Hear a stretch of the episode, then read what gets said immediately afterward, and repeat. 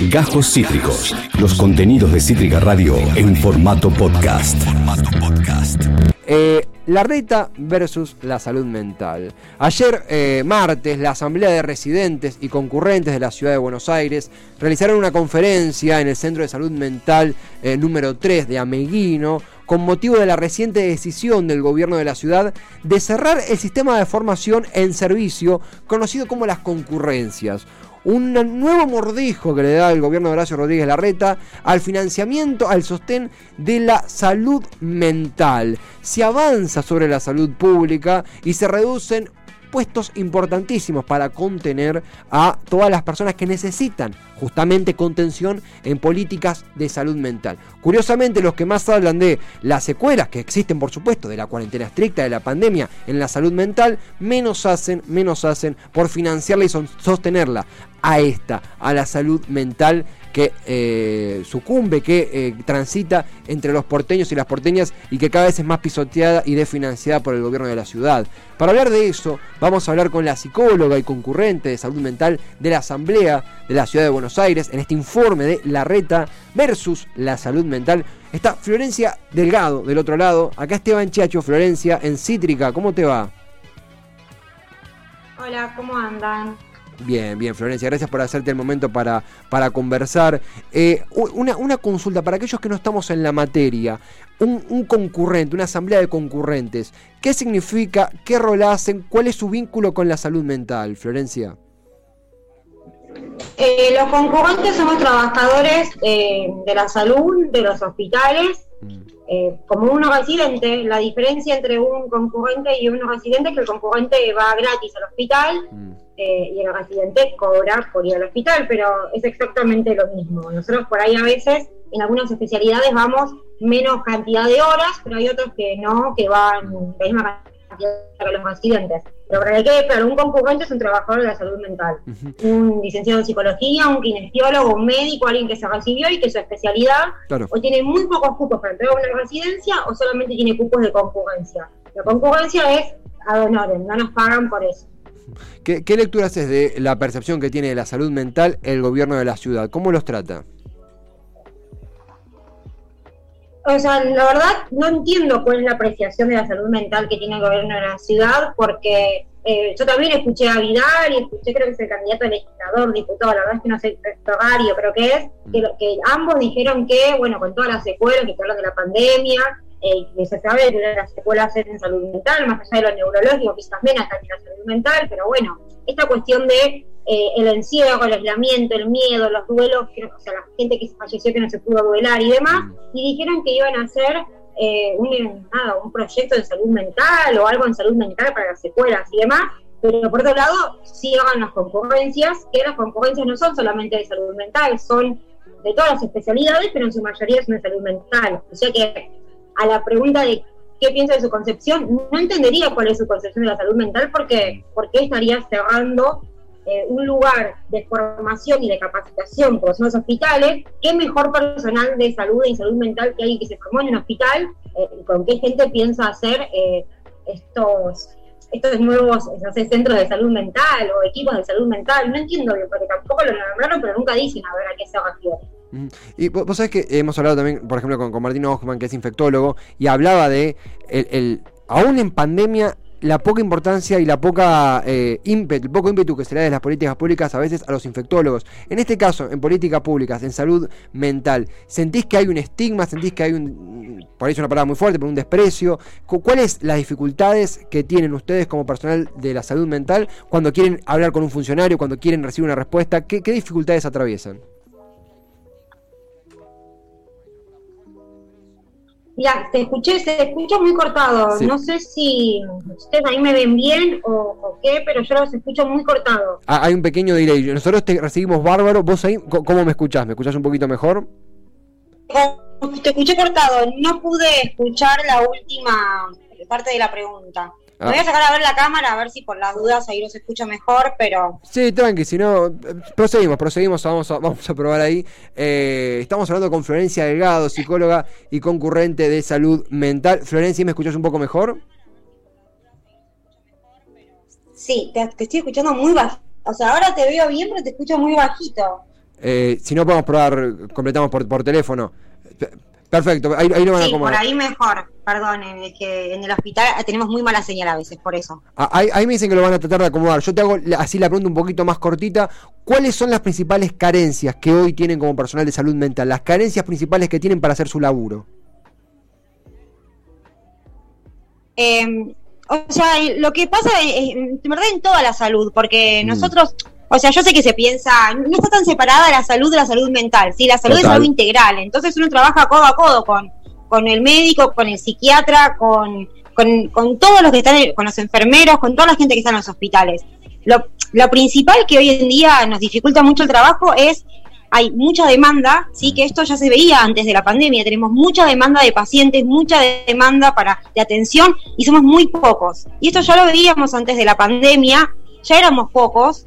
eh, y a ver, uno dice, bueno, estoy de acá para allá, aprendo un montón, pero también, o sea, es el tiempo que uno le puede brindar a un paciente, es lo cansado que uno está para ir otro día, no son muchas cosas, uno no puede dividirse en dos y ir a todos los lugares. Total. Entonces yo creo que más allá de miles de dificultades, ¿no? Que puede haber en un hospital, que quizás, no sé, los recursos, la medicación, la, la infraestructura del hospital, eh, los salarios de los compañeros que cobran, eh, que son bajos, pero sobre todo que falte gente, es como que uno no se puede dividir en dos, y eso es lo más, eh, lo más grave en este momento. Uno está muy cansado, falta gente, no se da abasto a atender a todos los pacientes eh, que llegan del hospital, pero, por ejemplo, esto creo que todos lo vimos, ¿no? Que uno va a la puerta de un hospital y desde las 5 de la mañana hay gente haciendo fila para un turno. Y esto es algo que uno ve hace años. Y la verdad es que, o sea, no es lo normal. Uno está acostumbrado a que sea lo normal, pero eso es así porque hay pocos, eh, pocos profesionales, porque se pueden, o sea, es poca la atención, poco lo que podemos atender. Claro. Y si esto lo vemos históricamente, que uno lo sabe,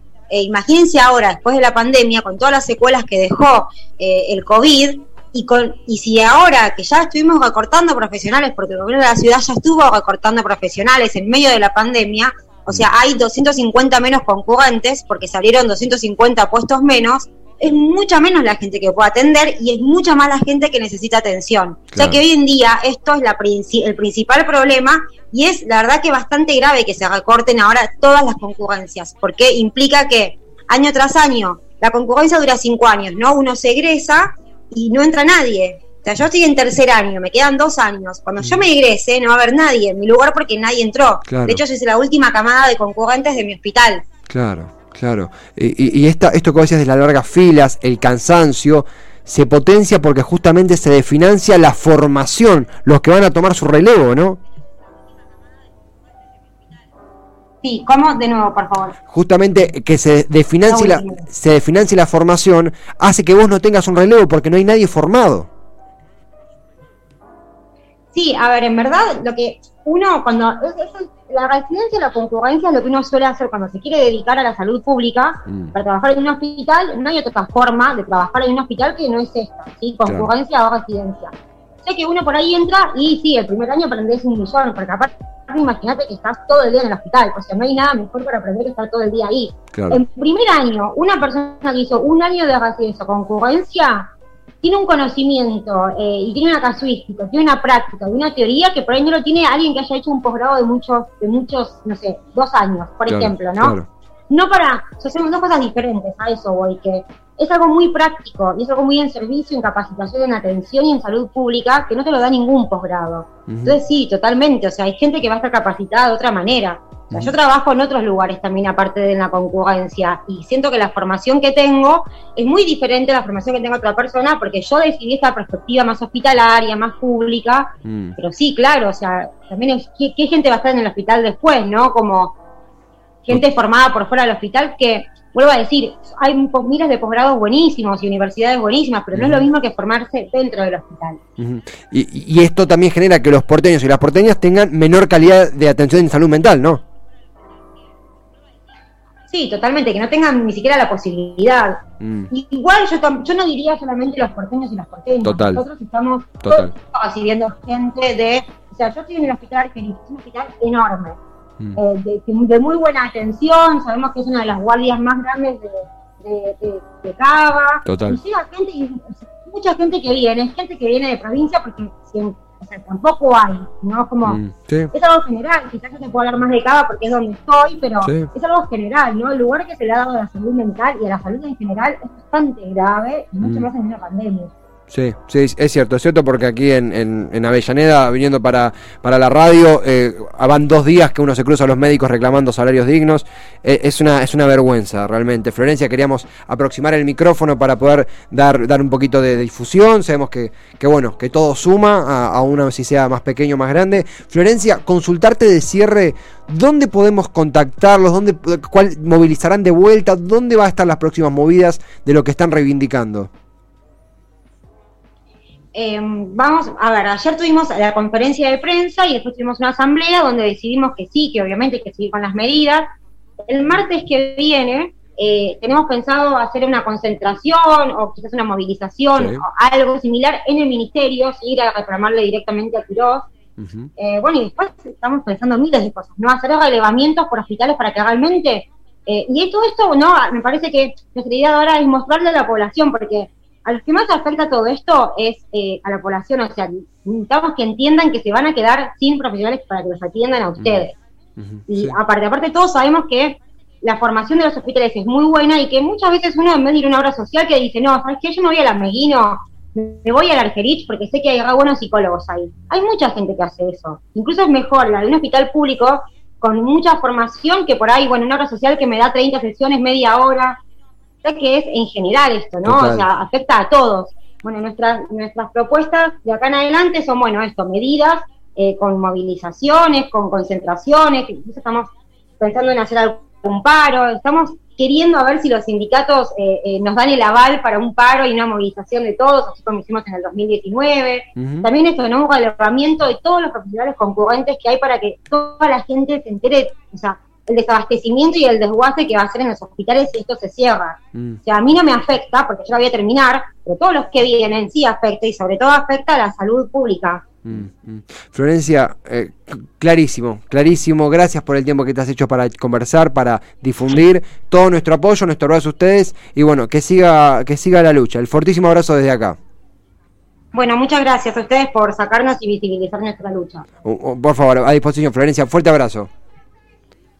Es eh, Florencia Delgado, psicóloga y concurrente de salud mental. La verdad es que eh, no, aprendemos más. Realmente es, una vergüenza que aún estamos en pandemia y el personal de la salud mental, que tanta gente, tanto político se llena la boca hablando de eh, vamos a proteger la salud mental, la contención, hoy esté rogando dignidad laboral. Es una vergüenza. Nobleza obliga, aquí en, en Avellaneda, en la Plaza Alcina, en la Torre Avenida, estaban los médicos de provincia reclamando salarios dignos. Es una vergüenza, es una vergüenza. eh, menos Twitter, menos campaña y más realidad para aquellos que mm, pusieron el cuerpo y siguen poniendo el cuerpo a la peor cara de la pandemia y merecen mínimamente, mínimamente ganar un salario digno. Mínimamente ganar un salario digno. Eh, realmente indignante y, y motiva la lucha de los compañeros y compañeras de la salud mental, en este caso en la ciudad de Buenos Aires. Acabas de escuchar Cajos Cítricos. Encontrá los contenidos de Cítrica Radio en formato podcast en Spotify, YouTube o en nuestra página web.